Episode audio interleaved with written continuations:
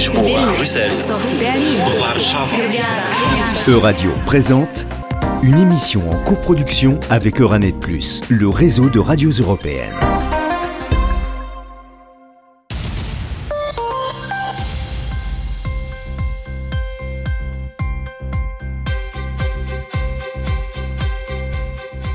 Hello and welcome to our first Euranet 2023 summit. My name is Beatriz Rios and I will be your host today.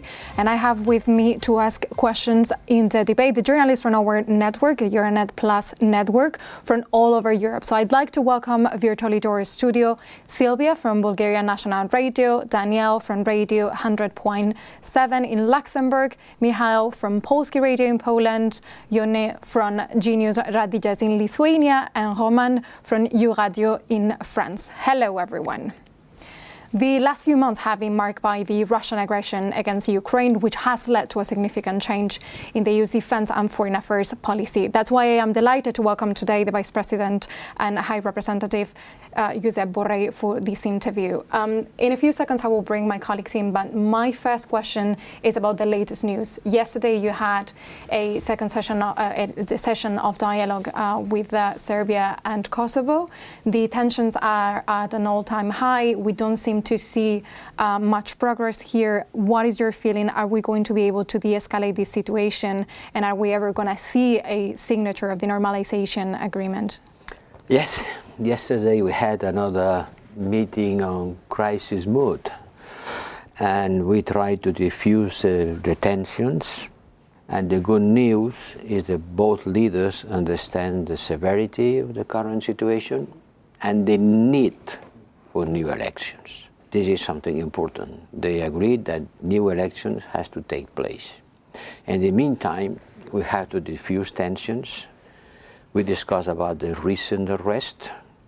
I think Serbia needs to release the three Kosovo policemen in Serbia immediately, unconditionally, and the allegations of mistreatment or the recent arrest of uh, Kosovo Serbs uh, need to be investigated. And if there is no cases against them, they have also to be released.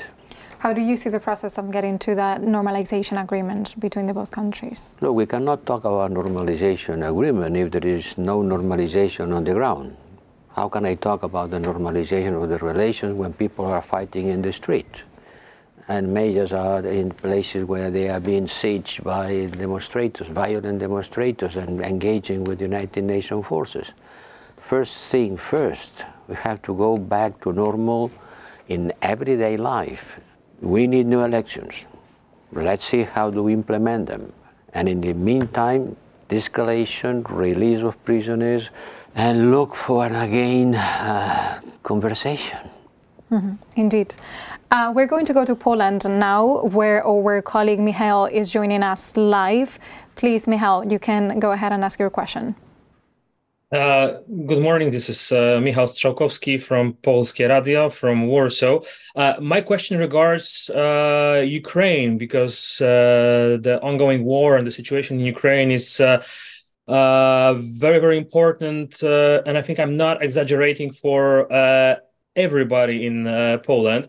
Mm, and I would like to ask uh, could uh, the possible success of the Ukrainian offensive in the south of the country um, accelerate the process of Ukraine's further rapprochement with the European Union?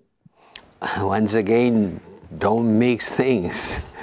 The war is the war, and the decision process is the decision process. Certainly, the fact that Russia aggressed Ukraine has accelerated the process of uh, Ukraine approaching the European Union, being granted membership in a record time.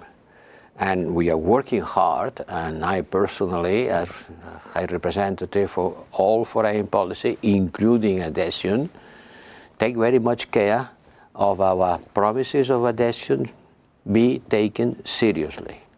And in October, the Commission will present a statement of the progress done by Ukraine. I repeat that the adhesion process is a merit-based, it's not, uh, it's a, not a free lunch, it's not a present, it's not something that is being granted, it's something that is being won. And Ukraine has to do the necessary reforms, and they are doing. at a very quick rate. They are doing things quickly. And the Ukrainian population, the Ukrainian people, are feeling more than ever the will of becoming member of the European Union. That's a fact. Maybe the most important fact. The political will, not of the government, of the people. And this has to push for the accession process, which will be also an accelerator of the accession process for the Balkan countries. Indeed. Um, I'm going to switch now to French um, pour donner la bienvenue à mes collègues francophones et je me tourne vers Romain qui est à Strasbourg. Merci. Euh, bonjour, Monsieur euh, Borrell. Je suis Romain Lostis pour euh, la radio européenne EU Radio. Donc, une question en français, si vous êtes d'accord. Vous en avez un petit peu parlé, mais comment peut-on comprendre le soutien de plus en plus large de la part des Européens à l'élargissement de l'OTAN à l'Ukraine? Faut-il y voir une forme d'alternative plus facile que l'élargissement de l'Union européenne à l'Ukraine? Je suis représentant de l'Union européenne et pas de l'OTAN. Je suis même pas membre de l'OTAN en tant qu'Union européenne. Je dois parler de ceux dont j'ai des responsabilités, des connaissances. Euh, non, ce n'est pas une alternative. Ce n'est pas que devenir membre de l'OTAN soit plus facile ou plus rapide que devenir membre de l'Union européenne. En tout cas, euh, ce n'est pas mon boulot de faire des comparaisons entre deux différents procès. Moi, je dois me concentrer sur le processus d'adhésion à l'Union européenne, qui, comme je vous ai dit, c'est un énorme facteur de stabilité et de sécurité. Aujourd'hui, l'Union européenne agit comme un imam, you know, comme un magnet, quelque chose qui, qui, attire, qui attire les gens, qui attire les populations et qui attire les États. Nous avons neuf ou moins États qui veulent devenir membres, qui ont été reconnus comme candidats. Et il y en a encore d'autres qui voudraient l'être. Donc l'Union européenne doit gérer cette demande. Et avec ça, croyez-moi, on a déjà beaucoup de travail. Romain, est-ce que tu as une question de suivi? Oui. Euh, vous avez aussi dit que euh, ces dernières semaines, beaucoup de tabous ont été euh, dépassés en ce qui concerne la défense européenne.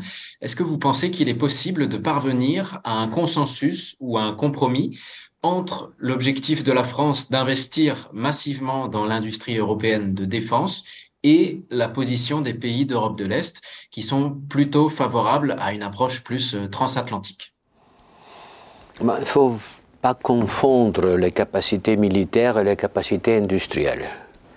Il y a un rapport. Vous ne pouvez pas prétendre avoir des capacités militaires euh, autonomes euh, sans avoir une capacité industrielle de base. Si vous achetez toutes vos armes à quelqu'un d'autre, il se peut qu'à un certain moment, ça vous manque. Comme euh, ça a été le cas pendant la pandémie, quand tout d'un coup, on s'est rendu compte que dans nos pharmacies, il n'y avait pas de paracétamol et tous les paracétamol étaient produits en Inde et en Chine. Bon, imaginez-vous la même chose vis-à-vis des armes. Tout d'un coup, on se rend compte que ah, pour se défendre, on dépend de l'industrie qui est placée quelques kilomètres, milliers de kilomètres ailleurs. Ça, c'est pas possible. Si vous voulez être un agent sérieux, autonome et capable, vous devez avoir votre base industrielle. Ceci dit, il y a une guerre et on ne peut pas dire aux Ukrainiens, attendez, on va vous donner des armes le temps qu'on aura construit des usines pour les produire. Ça serait trop tard. Donc c'est à la fois un moment, un moment où on peut pousser le développement de nos capacités industrielles. Ça se passe dans les moyens termes. Hein. Vous ne faites pas comme ça et demain vous avez l'industrie qui produit des missiles. Ça prend son temps. Mais en même temps, il y a des urgences. Les urgences, il faut les satisfaire euh, dans les temps euh, requis. Et oui, il faut trouver un équilibre entre le développement de l'industrie et la capacité de fournir vite euh, les besoins du moment. Et à long terme, remplacer ce qu'on a envoyé en, Ukraine. On va clôturer cette partie de notre émission. Je voudrais remercier mes collègues francophones et aussi mes collègues anglophones. Thank you so much for your participation.